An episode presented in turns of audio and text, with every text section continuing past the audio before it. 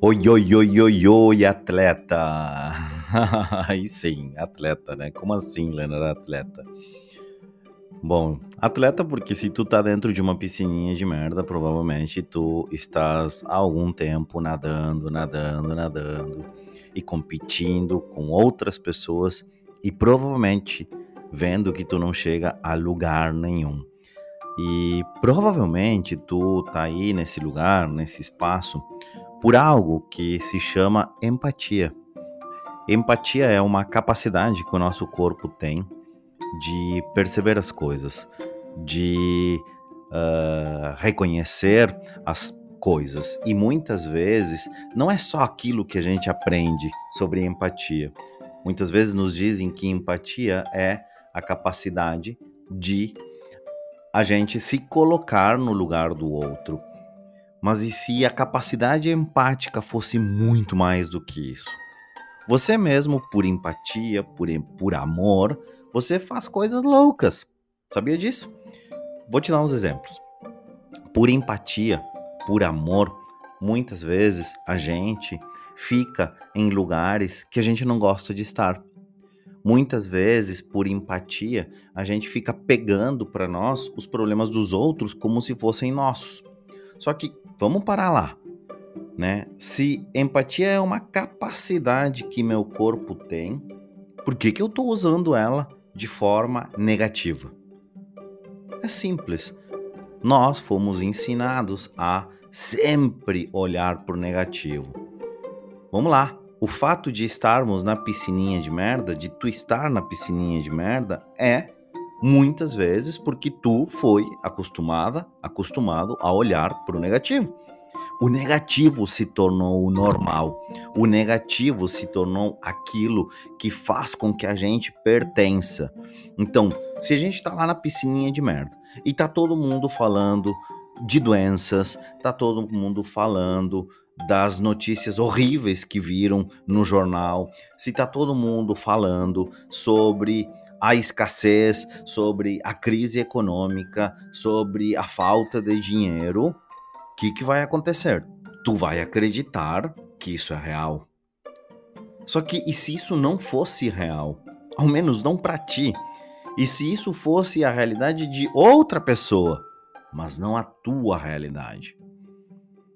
Quando eu descobri essa capacidade que nosso corpo tem de ser empático, isso potencializou consideravelmente o meu trabalho como terapeuta.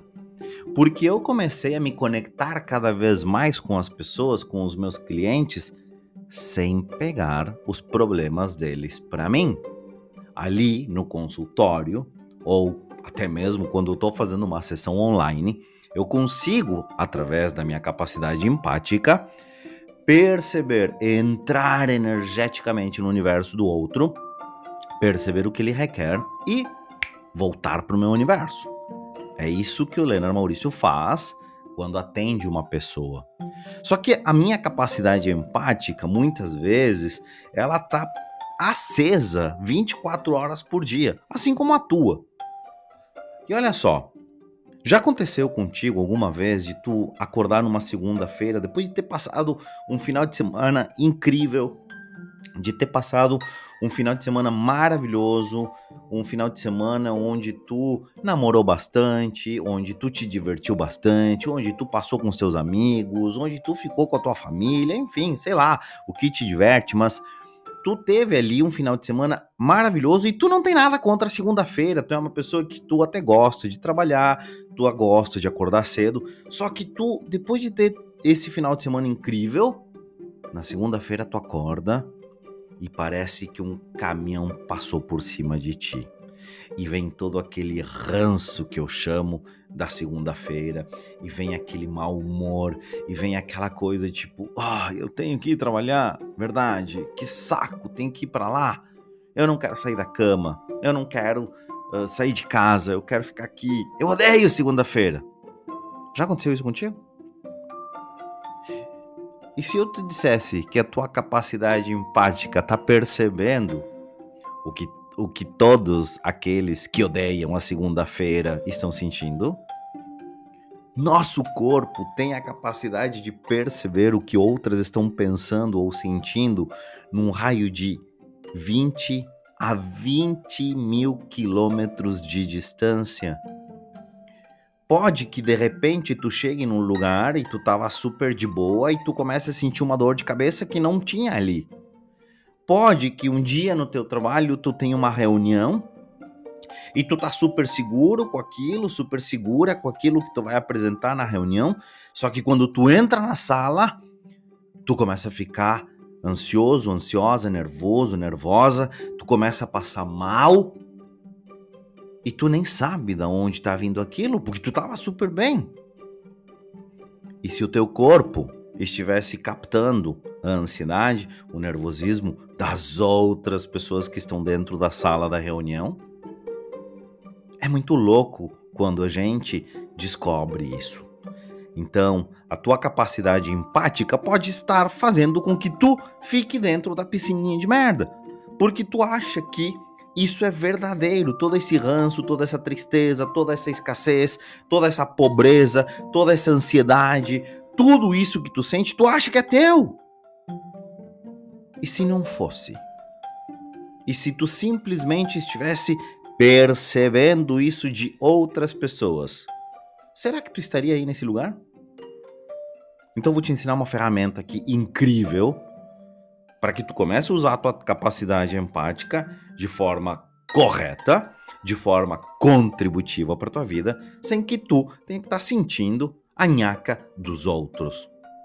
Então cada vez e anota aí, pega papel, pega uma caneta e anota cada vez que tu te deparar com um pensamento, um sentimento, uma emoção, uma dor, uma situação que tu estava super bem e de repente aquilo mudou para algo negativo, antes de tu decidir, antes de tu definir, de tu concluir que aquilo é teu, faz uma pergunta. Isso que eu tô sentindo é meu? Isso que eu tô pensando é meu? Isso que eu acredito é meu? Essa dor é minha? E percebe o que vai acontecer. 99% das vezes, o que tu sente, o que tu pensa, o que tu acredita, não é teu. Tu simplesmente estás captando isso através da tua capacidade empática e achando que isso é teu. Então, essa pergunta, isso é meu? A quem pertence isso? Essas duas perguntinhas podem mudar tudo na tua vida. E eu vou te contar uma coisa que aconteceu comigo.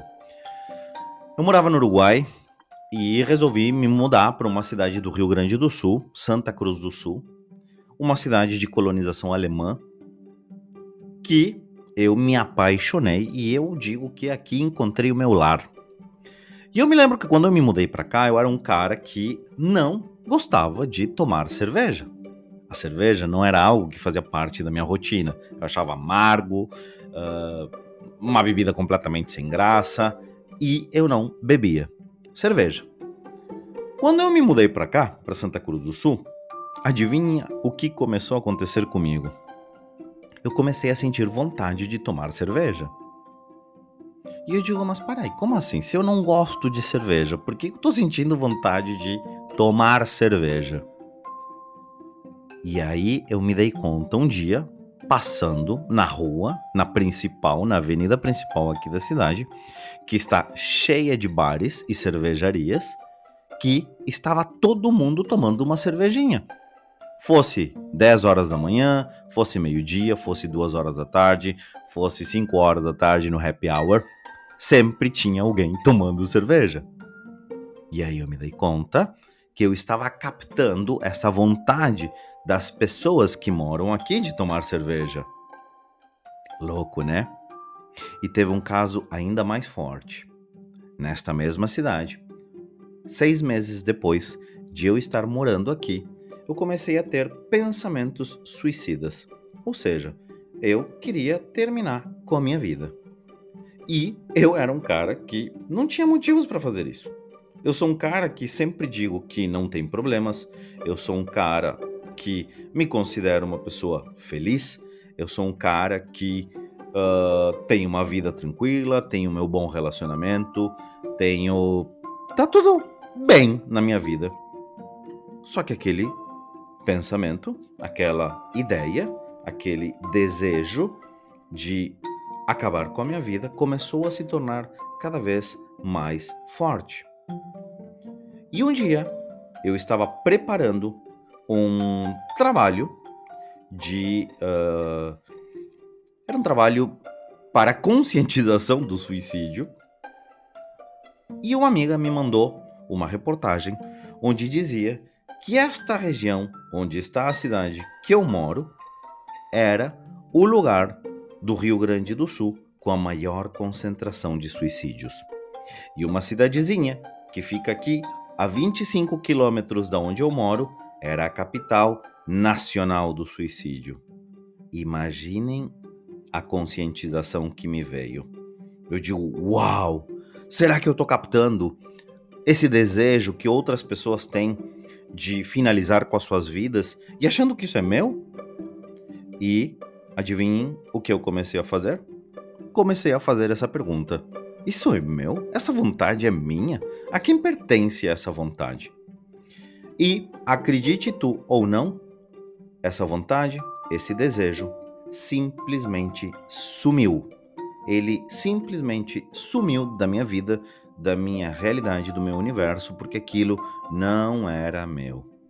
Então, eu te convido a que tu comece a fazer essa pergunta cada vez que tu te encontrar numa situação que seja limitante, que seja estranha, que tu em nenhum momento tenha te sentido assim, pergunta: a quem pertence isso? Isso é meu? Isso é de outra pessoa? E devolve isso para quem te mandou. Combinado? Espero que tu tenha gostado do episódio de hoje, falando em capacidade empática e que tu possa utilizar essa ferramenta incrível para começar a sair da piscininha de merda. Um beijo enorme no teu coração e nos vemos no próximo episódio do meu podcast.